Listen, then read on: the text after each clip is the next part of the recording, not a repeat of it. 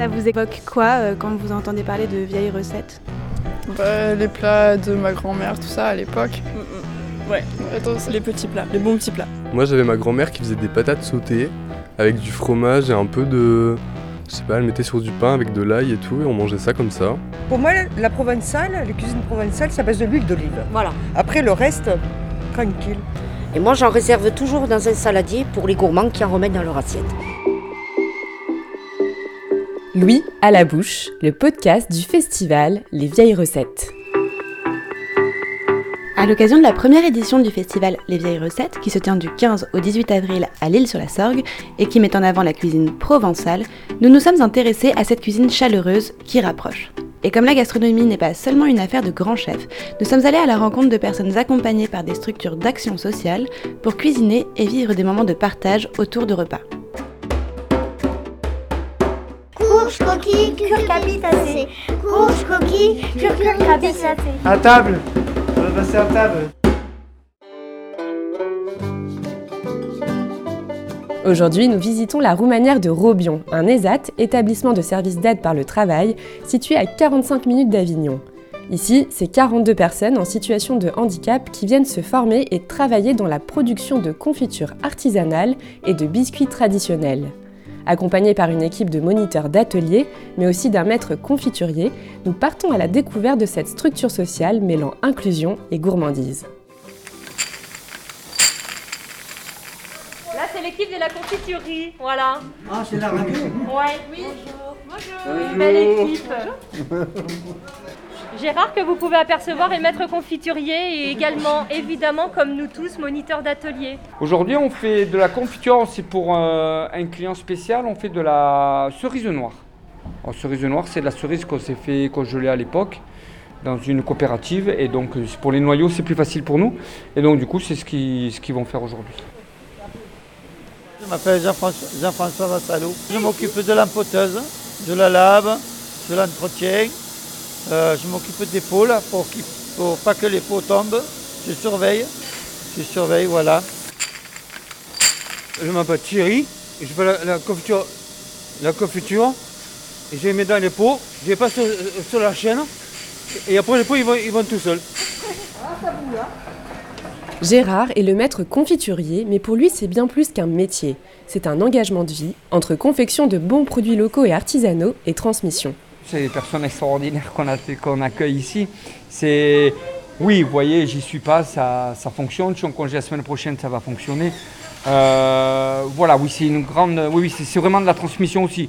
Moi, j'ai été cuisinier de métier où j'ai eu des apprentis. euh, c'est exactement la même chose. Moi, comme je dis souvent, euh, je suis ici pour eux et pas, forcément pour faire la confiture. si un jour il y aurait un autre atelier, je serais là pour eux. Après, grâce à mon savoir de cuisinier, j'ai pu faire ce métier et tant mieux. Je m'appelle Bernadette. Je suis arrivée depuis 83 et ça, fait, ça va faire 38 ans au mois de juin que je suis ici. Euh, bien sûr, bon, j'étais résidente comme les autres collègues. Et après, j'ai demandé à être embauchée comme euh, responsabilité de marmite, euh, être ouvri- ouvrière de production. Et ça me plaît toujours, j'aime bien avoir l'ambiance avec eux et faire des fruits, ça déparage pour trier les fruits. Et après la cuisson, euh, l'enchaînement des machines et tout. C'est quoi les différentes confitures qu'on peut trouver ici? Ici, ben, il y a fraises, cerises, abricots, pêche. Tout ce qu'on trouve, c'est ici de la Provence. Comment on fait de la confiture? Alors, pour 20 kg de fruits, on met. euh, alors, la louche, elle fait 2 kg. Et le premier sucre, on met 4 louches. Et après, quand elle est prête, on les met dans les marmites. Et après, on fait cuire pendant 10-15 minutes. On va la goûter cette confiture alors? Ah oui, voilà. Alors? Justement, c'est de la cerise qu'on vient de faire. Voilà. Elle vient d'être faite, elle est toute fraîche quoi. Quand on travaille toute la journée, qu'on fait des confitures si bonnes, comment on fait pour ne pas en manger toute la journée? Comment vous faites? Vous n'avez pas envie de... on essaye Si, de, si, de venir en ça dépend. Oh, mais Il y a un professionnel. hein. Aujourd'hui, la Roumanière, c'est un ensemble de deux ESAT, celui de Robion, où nous sommes, mais aussi celui d'Avignon, géré par l'association vauclusienne d'entraide aux personnes en situation de handicap. La directrice Catherine Gentilhomme nous en explique les prémices. À l'origine, c'est une famille, de, la famille d'une personne en situation de handicap qui euh, cherchait euh, une solution. Hein, c'est souvent un lieu d'accueil, c'est souvent euh, la jeunesse de, de ce type d'établissement. une initiative souvent des parents, une initiative souvent privée.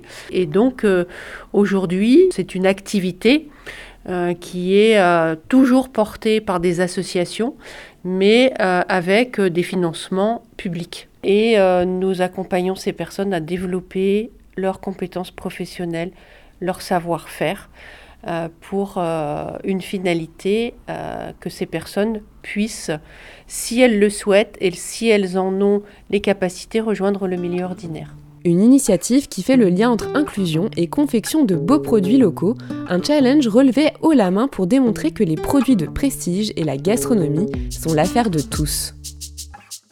Je suis James Mathieu, je suis responsable de la VEPH ESAT La, Romanière.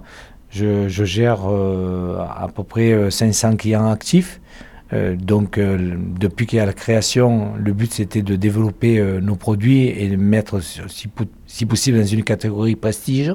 Au départ, quand il y a eu la, création de, de, la VEPH La Romanière, euh, ils cherchaient un outil pour pouvoir, comment dire, on va dire, occuper les travailleurs en situation d'handicap. Et sachant que nous sommes géographiquement dans une région fruitière où il y a énormément de vergers, il est de là des parties de l'idée de faire pourquoi pas de faire des confitures artisanales avec des recettes de, de, de grammaire. Et la Romanière, avec euh, bien sûr son maître confiturier et son équipe et son entourage, et aussi bien les travailleurs, le but c'était de faire euh, revenir plus le goût du fruit que le sucre. Et c'est de là qu'on a développé nos propres recettes en faisant un kilo de fruits pour 600 grammes de sucre. Vous voyez bien qu'on met toujours plus de fruits que de sucre. Que nos grammaires étaient 50-50. Des recettes généreuses en fruits et gourmandes qui ne se cantonnent pas à la confiture mais aussi aux biscuits traditionnels. C'est parti pour la biscuiterie. Euh, ben moi je m'appelle Julien.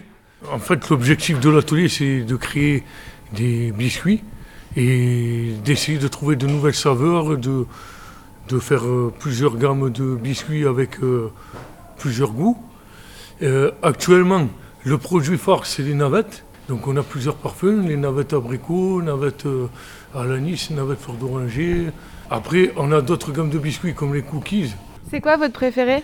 Ben, Moi, mon préféré, j'ai pas de préférence parce que j'aime tous les biscuits, mais bon, j'évite de goûter parce que je suis au régime en ce moment. Mais hein, je préfère faire goûter des camarades pour qu'ils prennent un peu plus de poids, mais moi, ça va. Hein. Moi, Jérôme, euh, ben, je suis polyvalent dans l'atelier. Je fais la traçabilité du, biscuit qu'on est en train de fabriquer. Je fais les visites des petits groupes, des grands groupes. Et du coup, vous faites visiter à beaucoup de gens? Euh, Oui, ben, là depuis 27 euh, ans.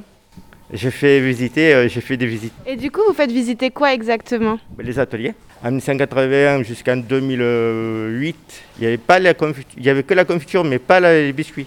Pour vous expliquer, au début, tout ce qu'on faisait, on faisait tout à la main. C'était fait à la main, c'était fait artisanal.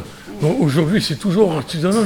heureusement qu'on a les machines pour, pour nous aider. Parce au, moins, ça, fatigue moins les personnes, il y a moins de pression, moins de tension. Et puis, l'objectif, c'est de créer de nouvelles recettes, c'est de faire de nouvelles créations et surtout, le plus important, d'attirer euh, les clients euh, pour qu'ils puissent apprécier les nouvelles gammes et les, nouvelles saveurs. Est-ce que vous pouvez nous, nous donner euh, une idée de votre prochaine recette? Vous avez déjà des idées en tête? Euh, Des idées? Il y en a plein d'idées. Euh, on est parti. Les derniers qu'on a fait, c'est les pistachos. Ah, après, après, par exemple, il y en a qui veulent faire des, des sablés, euh, des sablés rhum raisin. Puis après, il y a encore d'autres recettes ou des croquants, par exemple, aux fruits confits. Ou avec les copains, on réfléchit aux recettes, aux fabrications et on, on réfléchit aussi pour les noms des biscuits. Des travailleurs invités à participer au développement des recettes et des produits pour une certaine fierté et convivialité, c'est l'engagement de la Roumanière, qui demande une sacrée organisation et palette de métiers, d'après Céline, responsable de la boutique. On doit répondre à des besoins de production, à des besoins de satisfaire le client et l'accompagnement et l'épanouissement professionnel des personnes que nous accompagnons demande euh, pour le coup une organisation et une coordination entre différents métiers. La coordination entre les accompagnants, les éducateurs, une infirmière, une, une, psychologue, une coordinatrice entre la vie sociale et la vie professionnelle des personnes, nous, moniteurs d'ateliers sur le terrain. Et justement, Céline n'est pas seulement responsable de la boutique, mais aussi monitrice d'atelier, où elle forme 5 personnes en situation de handicap au métier de la vente, dont Loïc et Lou. Ça vous fera 6,71 euros s'il vous plaît. Bien sûr. Moi, je m'appelle Loïc, euh, je fais partie de la boutique. Et, vous, c'est quoi votre confiture préférée alors? C'est euh, la l'abricot et la fraise de Carpentras. Moi, c'est pareil. Voilà. Moi, c'est pareil. Et alors, est-ce que vous pouvez vous présenter? Alors, moi, je m'appelle Lou, ça fait deux ans que je suis à la boutique. Et, euh, alors, euh, qu'est-ce que vous aimez dans ce métier? Le contact client, renseigner les clients, être là pour eux, euh, savoir d'où ils viennent, voilà. Et qu'est-ce qu'on peut trouver dans cette boutique alors?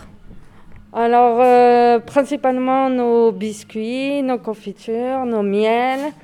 c'est que des bons produits de la région Que des bons produits de la région. Et vous, je vous ai pas demandé qu'est-ce que vous préférez dans ce métier? Tout. Honnêtement, tout l'encaissement, le contact avec les clients, euh, faire des papiers cadeaux, euh, franchement tout. On s'éclate quoi. Louis à la bouche est un podcast produit par Yascrew pour le festival Les Vieilles Recettes. Cet épisode a été réalisé et monté par Marine Manastirianou et vous avez pu y entendre les musiques Boulevard Saint-Germain de Jazar, Johnny Zenz de Vavrek, Spark de Vexento et Intention de Sapajou. Pour retrouver les autres épisodes de Louis à la bouche, rendez-vous sur PodCloud, Spotify, Apple Podcast ou Deezer.